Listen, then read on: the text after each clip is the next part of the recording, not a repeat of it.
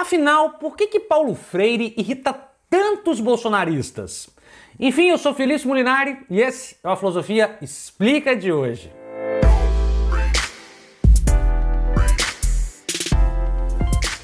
Hoje, 19 de setembro de 2021, Paulo Freire comemoraria 100 anos de existência, ou seja, estamos no centenário de Paulo Freire. E ele, com certeza, é um dos teóricos mais questionados, digamos assim, pela trupe bolsonarista. Então, para entender um pouco desse papel do Paulo Freire, se ele é vilão, se ele não é vilão, entender o porquê ah, os apoiadores de Bolsonaro critica tanto, o, criticam tanto o Bolsonaro, a gente resolveu fazer esse vídeo aqui. Então, nesse vídeo, eu vou expor um pouquinho do pensamento do Paulo Freire e depois, na sequência, a gente vai tentar entender o porquê as pessoas de direita, de extrema direita, sobretudo, os bolsonaristas, criticam a obra de Paulo Freire e no final a gente vamos, vamos ver se eles têm ou não razão em sua crítica. Mas antes da gente falar um pouco da obra de Paulo Freire, eu já faço um convite a você. Caso você tenha alguma dúvida, alguma sugestão de vídeo, você pode deixar aqui nos comentários. A gente sempre tenta ler todos os comentários e quem sabe a gente faz aqui um vídeo resposta para você. Mas enfim, é isso. Chega de papo. Vamos então pegar a obra de Paulo Freire, a sua repercussão e ver o que a gente tira desse caldo educacional e também político. Primeira coisa que a gente tem que entender é que a obra de Paulo Freire ela não foi escrita na mesma circunstância histórica do que nós vivemos hoje escrita ali durante a década de 70 e 80, sobretudo um livro dele que ficou bastante famoso, que é A Pedagogia do Oprimido, um dos dez livros mais lidos nas universidades de língua inglesa, para vocês terem uma ideia. Então, é realmente uma obra muito impactante e que é de um outro contexto, mas ainda hoje exerce influência sim, é ainda uma obra teórica importante. Em seus escritos, entre vários problemas que o Paulo Freire trabalha e tenta resolver, um dos mais graves diz respeito ao processo de alfabetização. Sim, durante a década de 70 e 80 até o começo de 90, o problema da alfabetização era gravíssimo no Brasil. Nós tínhamos vários, milhares de pessoas analfabetas. Então, uma das preocupações de Paulo Freire era com isso. Então, ele desenvolve ali um método de alfabetização bastante revolucionário que deu bons resultados, comprovados inclusive. Mas a obra de Paulo Freire não é exclusiva ali à questão da alfabetização. Ele também vai traçar e planejar outras questões. Uma outra coisa muito presente na obra e no pensamento freiriano diz respeito à autonomia do indivíduo. Calma aí, Felício, autonomia do indivíduo, o que você quer dizer com isso?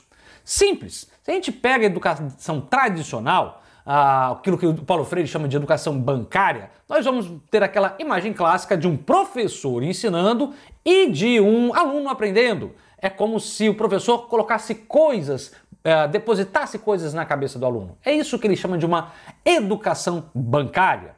Bom, isso não é muito original do Paulo Freire. A própria Escola Nova, o corrente da Escola Nova, já criticava esse modelo tradicional de educação. Mas vale lembrar que Paulo Freire foi aluno de um grande escola novista que era o, sim, Anísio Teixeira, que foi por sua vez aluno do John Dewey. John, John Dewey, desculpa. E aí o John Dewey, passando por Anísio Teixeira, carrega esse viés escola novista no próprio Paulo Freire, que depois vai aí reformular suas teses, até abandonar um pouco essa cara escola novista para colocar uma cara um pouco mais marxista, mais de esquerda. Mas enfim, deixamos de lado. O que é interessante aqui é notar que sim, a obra de Paulo Freire ela é revolucionária, pois ela coloca em pé de igualdade ali, dialógica, alunos e professores. Quer dizer então que o aluno sabe o mesmo que o professor, Felício? De forma alguma. O que Paulo Freire quer é colocar os dois em posição de diálogo, um conhecimento que surge pelo diálogo. Para entendermos o que o aluno precisa, para fazermos, uh, sermos ouvidos pelos alunos, nós também temos que entender os seus anseios. Então, é esse processo revolucionário de educação que o Paulo Freire tenta, tentar colocar um diálogo fraterno e amoroso na relação professor e aluno, para que não seja só essa relação de poder de um colocando o outro. Mas também não é só isso. A obra de Paulo Freire ela é extremamente importante, pois ela é um reflexo ainda do pensamento de esquerda na educação, de uma esquerda reformada muitas vezes. Por que esquerda reformada? Porque muitos teóricos da esquerda achavam que a escola simplesmente reproduziria o espírito capitalista. Paulo Freire acredita, acredita e, é, em suas obras que não é bem assim. Ainda que a escola reproduza o sistema, capitalista, o sistema capitalista, é possível sim uma sociedade, desenvolvermos uma sociedade mais igualitária, mais justa por meio da educação. Então, sim, Paulo Freire acredita no poder transformador da escola e aí sim, a partir disso que ele faz aí suas teses crítico-superadoras, né? É uma tese que ainda carrega muita crítica ao sistema, mas que propõe a superação passando pela educação. Então a escola é um, um papel importante aqui para Paulo Freire. Pois bem, então, o que nós temos até aqui? Nós temos que Paulo Freire ele é muito importante, reconhecido internacionalmente, tem um método de alfabetização muito é, valorizado, é, obviamente, de forma evidente, uh, comprovado que tem sucesso. Tem uma crítica social bastante feroz, diz que a escola é, deve ser o espaço de todos, inclusive dos oprimidos, daí seu nome Pedagogia do Oprimido, né? porque uma vez que a pedagogia não pensa o lugar do oprimido, das classes oprimidas, ela tende a reproduzir isso, então daí se pede igual, igualdade entre as classes na escola, inclusive entre o papel de professor e aluno, enfim. Se se tem tudo isso, por que, que é tão atacada? Então vamos começar aqui a falar logo da nome meus bois. Primeira coisa que a gente tem que entender é que a obra de Paulo Freire ela é atacada sobretudo porque não entende de educação. Calma, eu sei que você aí, sobretudo você bolsonarista, você que quer atacar a obra do Paulo Freire, já está querendo meter o dedo nos comentários. Mas eu te peço calma, um pouquinho de calma. É claro que o, o pensamento de Paulo Freire ele pode ser atacado, atacado não, criticado, digamos, vamos aqui botar, dar nomes aos nome correto às coisas, como qualquer outra obra pedagógica ou teórica ou filosófica. Nenhuma obra é imune de críticas. Porém, a gente tem que ser justo, a maior parte das críticas direcionadas ao pensamento de Paulo Freire é nada mais do que uma repetição de balelas. Né, de que ele corrompeu o sistema educacional brasileiro, de que ele é o responsável pela falência educacional brasileira, e aqui a gente tem que parar. A gente tem que dizer, de fato, que o pensamento de Paulo Freire, para quem conhece o um mínimo, você nota que ele não é replicado nas escolas. Vamos aqui, eu e você agora, de forma direta. Onde, qual escola você vê que o professor tentando conhecer a realidade do aluno e tentando ter uma relação de igual para igual? Eu sou professor há muito tempo e eu te falo, não é a realidade da maioria das escolas que eu passei. É claro que o universo é muito mais amplo do que o universo que eu vivo, mas o que eu conheço eu posso te afirmar que, que eu raramente vejo um professor que sente e tem uma relação de igualdade, de diálogo com os alunos. O que eu quero dizer com isso? Que ainda impera esse modelo de educação bancária, dessa educação que o professor fala e o aluno tenta absorver. Não é uma produção de conhecimento do professor com o aluno, que, volta a dizer, é uma ideia que não é de esquerda, é uma ideia escola novista. Então, para aqui, vamos tentar arrumar a casinha. Então, aqui a gente já tem duas confusões. A direita critica o, o Paulo Freire, sobretudo a direita bolsonarista, porque ele seria o responsável pela falência educacional brasileira. Isso é mito, isso é falso. Isso é uma grande falsidade, pois as escolas elas não replicam no Brasil o ideal freiriano de educação. Isso é provado, comprovado, e qualquer um que entenda de educação percebe isso. Segundo erro, o segundo erro é achar que essa ideia de uma relação afetuosa, uma relação de diálogo com o aluno para a produção do conhecimento, que isso é ser de esquerda. Não, isso não é esquerda, isso é, volto a falar, uma, uma tendência da corrente escola novista, vinda pela Teixeira e pelo John Dewey, que são pensadores de fundo liberal. Ou seja, até isso que a direita muitas vezes critica é um pensamento liberal. Não é conservador, de fato, não é conservador do sistema educacional tradicional, mas é liberal, é de direita. Então, se temos isso, por que, que a galera critica tanto o Paulo Freire? Por vários motivos. Então vamos aqui começar a numerar. Primeiro, porque ele era explicitamente, publicamente, um pensador de esquerda.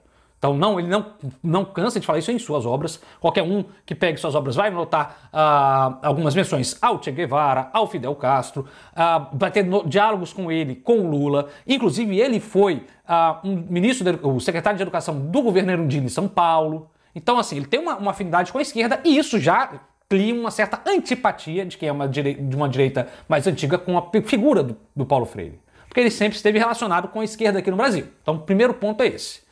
Agora, o segundo ponto, e eu não vou me fugir dele, é porque o nível do debate aqui no Brasil é muito baixo. Então é muito mais fácil você atacar a pessoa, uh, você não ler a obra, você repetir o que seu uh, figurão político repete, do que você sentar a bunda na cadeira e ler o que, o que o cara realmente escreveu.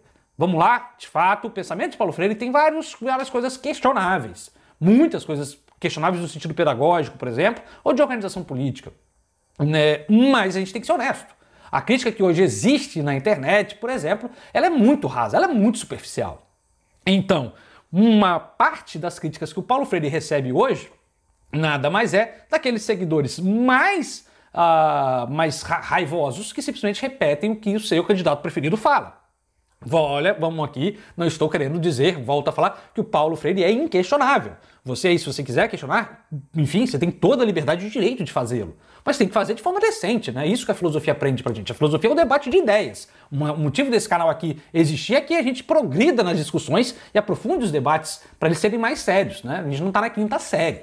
Então, volto a dizer que se de um lado hum, a, a discussão do Paulo Freire ela vem muito, a crítica a ele vem muito por conta do desconhecimento de sua obra, de outro lado, é, esse desconhecimento também promove uma militância cega que simplesmente critica porque nem sequer sabe, critica porque vai criticar todo mundo que é, se opõe ao seu pensamento político.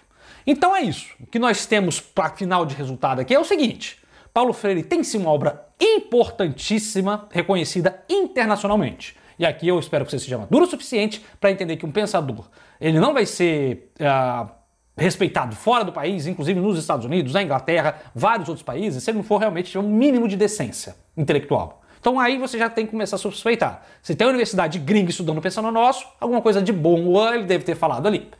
Segundo, uh, Paulo Freire assumiu posturas políticas aqui no Brasil, inclusive uh, cargos políticos. Então, isso é um motivo suficiente para ele ter algumas inimizades dentro da política. Então, fique de olho também nisso. E terceiro, é um, quase um pedido meu, uh, leia Paulo Freire. Leia Paulo Freire, leia artigos sobre Paulo Freire, procure conhecer um pouco mais da sua obra, dessa relação amorosa e fraterna uh, entre professor e aluno. Nós estamos e vivemos um país extremamente desigual. Muitos alunos estão fora da escola, muitos são analfabetos. Se o problema do analfabetismo era sério para o Paulo Freire, hoje o nosso problema é outro. Hoje são as pessoas que conseguem ler, mas não interpretam. Não interpretam nem o que está escrito, nem a realidade. As fake news são um problema disso, de um analfabetismo funcional. Então, o que eu peço aqui para você é o seguinte: quer criticar Paulo Freire? Quer votar no Bolsonaro? Não quer votar no Bolsonaro? Enfim, leia, questione, critique, mas leia de forma aprofundada para que a gente melhore os níveis dos nossos debates e para que os nossos intelectuais, sejam eles de direita ou de esquerda, possam ser lidos e respeitados. Porque afinal é muito triste você ter uma grande obra respeitada internacionalmente e aqui no seu país ter pessoa que quer te criticar se ao menos ter lido uma página do que você realmente escreveu. E é isso. Ah, e te convido, se você gosta de um debate sobre educação, um debate filosófico, um debate um pouco mais aprofundado desses que a gente normalmente vê na internet, eu te peço para curtir e se inscrever no nosso canal, pois toda semana a gente traz aqui dois vídeos novos para você. E é isso, espero que você tenha gostado. Tchau, tchau, até a próxima.